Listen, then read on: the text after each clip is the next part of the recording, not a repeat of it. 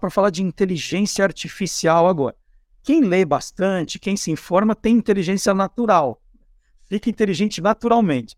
Agora, quem quiser ficar é, inteligente artificialmente, vai ouvir é, agora a, a minha conversa com o Marcelo Abud, criador do blog Peças Raras, uma autoridade na história de rádio e agora nas novidades de podcast. Vamos acompanhar.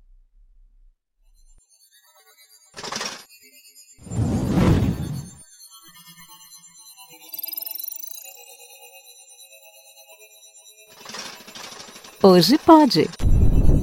Com Marcelo Abude. Bom dia, Marcelo Abude. Bom dia, Marcelo Duarte. Um prazer estar aqui novamente. Bom dia a todo mundo. Boa tarde, boa noite, boa madrugada a todo mundo que nos acompanha a qualquer momento, em qualquer lugar. É isso aí. Abud, é, muito tem se falado desse chat GPT, né, que é uma inteligência artificial que consegue, né, com uma grande é, base de dados, construir novos textos. Já tem gente usando em trabalho de escola, eu já vi muitas reportagens né, de, de televisão, de rádio, usando ali para fazer uma abertura, para falar do próprio é, chat GPT. Então, vamos fazer uma matéria sobre o chat GPT, aí a gente pede para o chat GPT, que é o nome dessa ferramenta, criar o texto de abertura. Tá, agora vamos avançar um pouco a gente já sabe que os nossos filhos, numa hora dessas, podem estar fazendo trabalhos ali, né, falando já assim, estão. Chat GPT, eu preciso fazer um trabalho sobre a Segunda Guerra Mundial, por favor. Ele vai lá e faz. Bom, aí a pergunta para você é a seguinte: dá para a gente usar essa inteligente, inteligência artificial para fazer um podcast? É possível? Essa e outras, né? É, na verdade, o, o Chat GPT foi uma grande discussão num grupo de professores do qual eu faço parte lá da FAP, né? E foi um desespero nas férias. A gente não teve férias, porque só se falava disso. E aí, um dos professores resolveu pedir para o ChatGPT criar um roteiro de um podcast de cinco minutos falando sobre microfones apropriados para se gravar um podcast. E aí esse roteiro ele veio com uma sugestão de nome para o podcast, ele veio com o momento em que deveria entrar, claro, a vinheta de abertura, mas não só. Você falou da abertura, ele faz a abertura, a, a fechadura, faz tudo. Então vinha ali, é, sobe som, sugestão, enfim, e vinha toda a narração é, construída com começo, meio e fim. Então, assim, o, o Chat GPT é uma das ferramentas que permitem justamente, por exemplo, eu elaborar um roteiro, eu pedir um roteiro e, e vai vir ali. É claro que é, a gente já está vendo várias situações que as pessoas estão compartilhando, inclusive usando exemplos delas próprias também, em que o chat GPT comete enganos. E são enganos bem sérios, grotescos. Então, assim, o que, que é importante, como tudo na vida, né?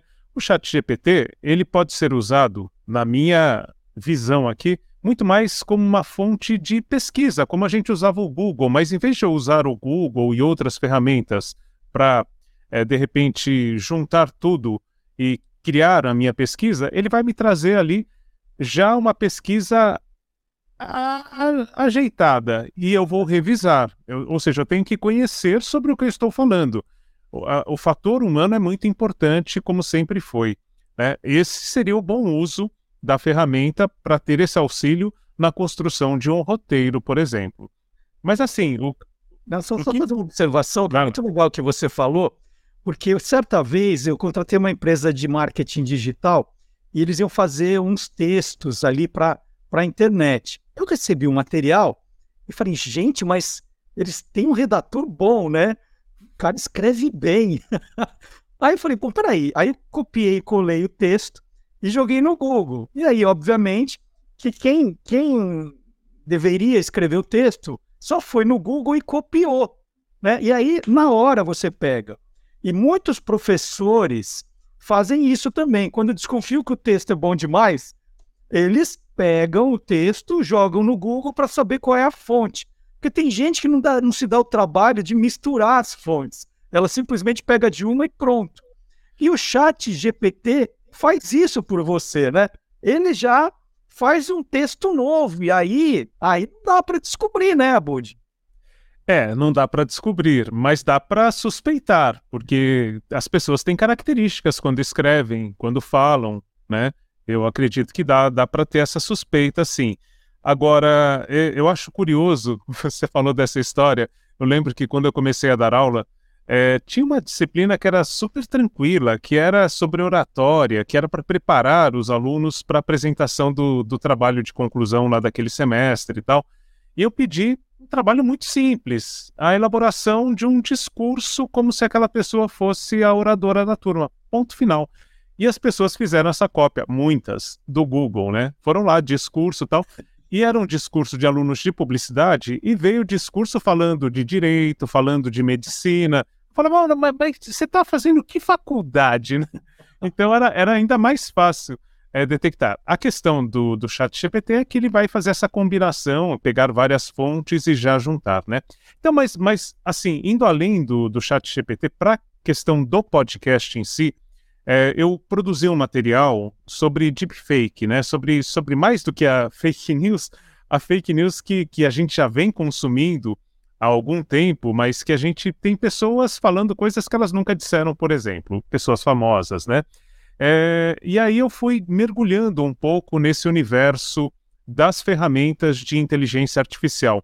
E aí sim eu me espantei, porque eu usei uma ferramenta para criar a trilha sonora é uma trilha sonora única, dando alguns. É, da mesma forma, o Chat GPT é um, um, um, robô de linguagem, né? Então tem um de trilha que vai, você vai dar os comandos, você define é, o ambiente da música, você define o gênero, você dá elementos, é, vai criar uma trilha original. Original, esse é o ponto.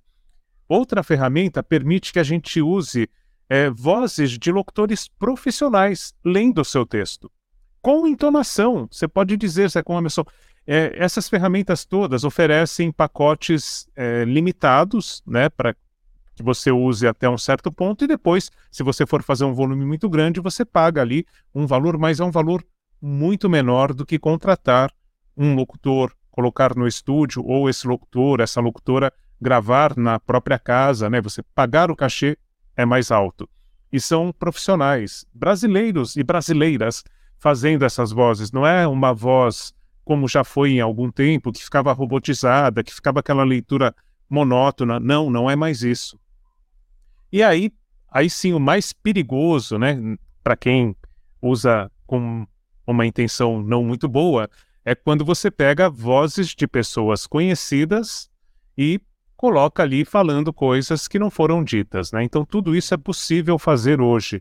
É, e, e, uma última ferramenta que eu achei bem interessante é uma ferramenta da Adobe que permite o aprimoramento do áudio. Então, você finaliza um áudio, você grava, eu estou gravando aqui com você, é, você está com uma captação de áudio, eu estou com outra, a gente joga nessa ferramenta, ele faz o aprimoramento parecendo que estamos num mesmo estúdio ele, ele deixa é, o áudio, vai ficar num padrão ali de estúdio, mas é bem interessante.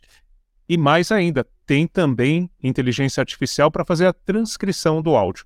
Tudo dependendo da nossa revisão do, do ser humano para ver se aquilo é condizente. Como a gente já falou aqui, né, é, no, no hashtag hoje pode mesmo, a gente tem transcrições no Spotify que são extremamente lamentáveis por serem automáticas e ninguém revisar. Então a gente já falou, acho que uma das coisas mais absurdas é o podcast mano a mano, na transcrição sai ali mona a mona. Então é, é muito grave, né?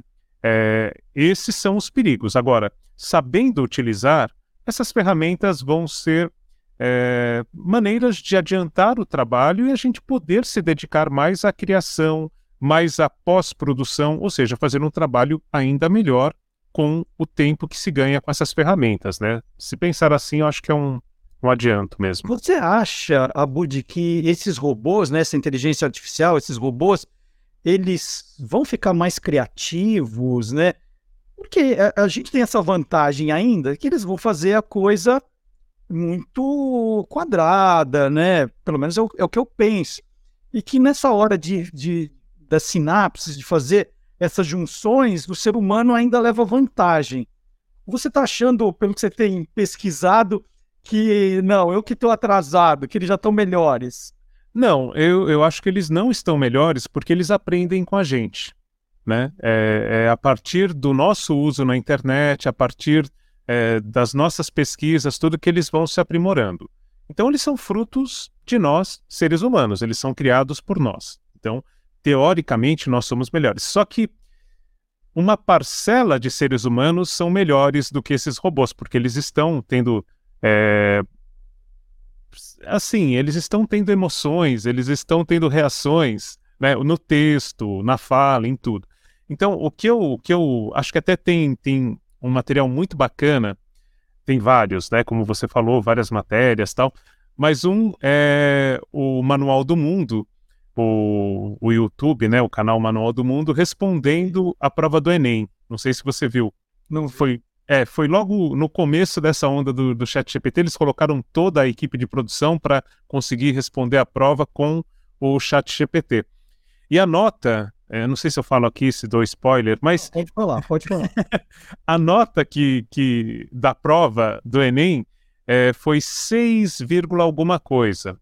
Foi um pouco menos do que se esperava até, mas foi maior do que a média dos alunos para entrar na maior parte das faculdades, né? Então, assim, o que me preocupa é que nós, professores, eu me colocando nessa situação, precisamos não só ensinar produção, mas precisamos ensinar a pensar. Isso não é novidade, mas cada vez mais os alunos vêm com essa demanda de produzir, querer já na primeira aula ir para o estúdio tal. Então, se a gente embarcar nessa jornada, a gente vai ter no futuro profissionais que vão, vão criar coisas inferiores às máquinas. E a gente já tem esses profissionais, né? Tem textos feitos por inteligência artificial que são melhores do que a média dos textos feitos. Tal. Então, para quando você vai fazer algo que é muito básico, a inteligência artificial talvez já esteja sendo mais criativa do que as pessoas que estão desenvolvendo esses conteúdos. Eu acho que o grande lance é esse: como usar a inteligência artificial a nosso favor. Isso não é novidade. Eu até fiz, se o, se o Antônio Mir tivesse participando aqui, né?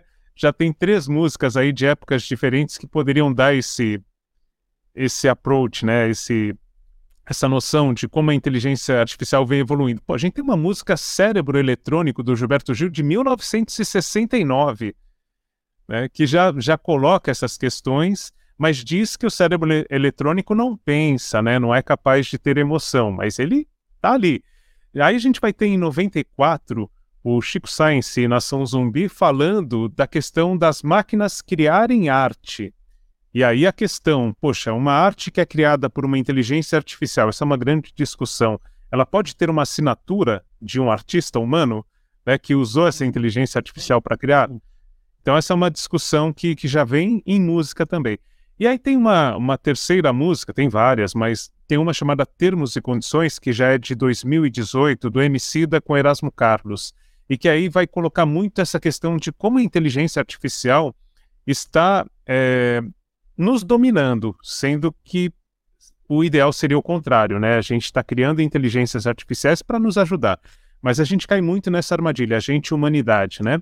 De começar desenvolvendo algo para o nosso auxílio e depois é, isso vai a um nível que a gente fica para trás. Então, esse é um perigo desde a Revolução Industrial, né? Acho que são processos que a gente tem.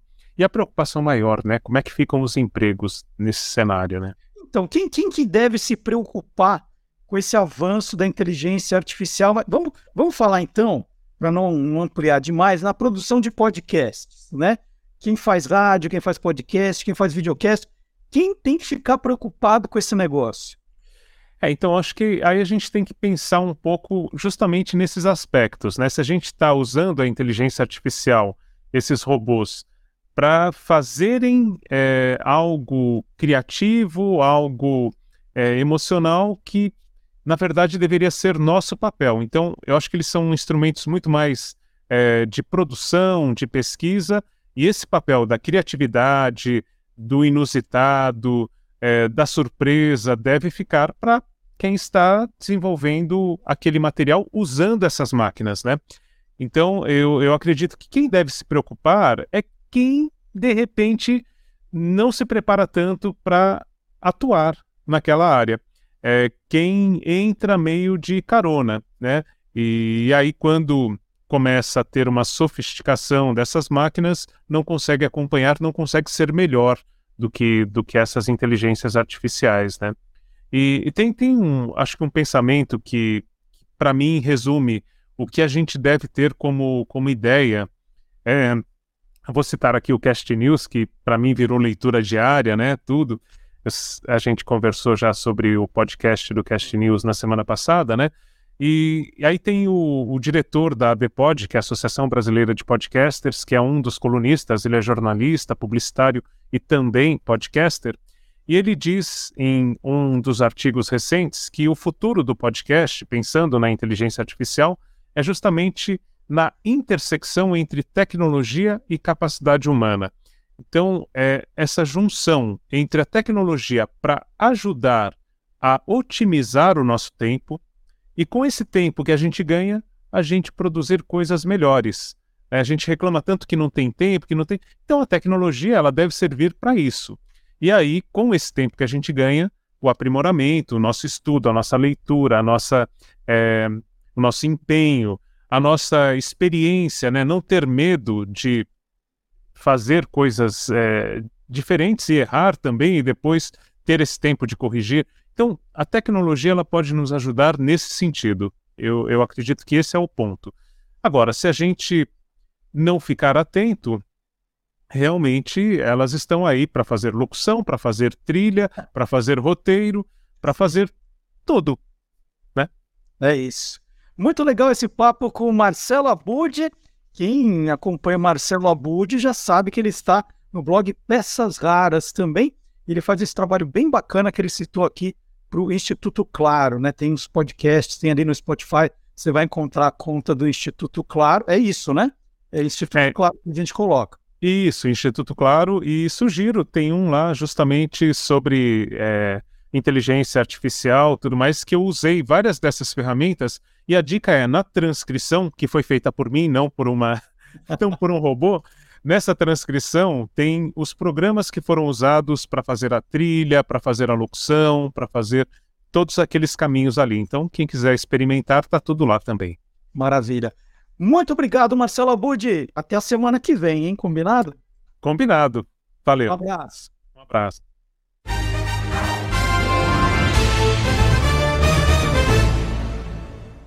Acompanhe no portal do Instituto Claro ou no Spotify como Letramento Digital Combate de Perfeitos. Esse é um momento perigoso. Ao avançar, precisamos ficar mais atentos com aquilo que acreditamos na internet. É uma época em que precisamos contar com fontes confiáveis de notícias. Pode soar básico, mas a forma como a qual avançamos na era da informação fará a diferença entre nós sobrevivermos ou nos tornarmos um tipo de distopia. Você acabou de ouvir um discurso de Barack Obama que nunca foi dito pelo ex-presidente dos Estados Unidos. A mensagem foi criada como forma de alerta pelo cineasta Jordan Peele. A tradução simultânea em português foi gerada em um programa que traz vozes naturais em diferentes línguas. O podcast está sensacional, vai ouvir no portal do Instituto Claro ou no Spotify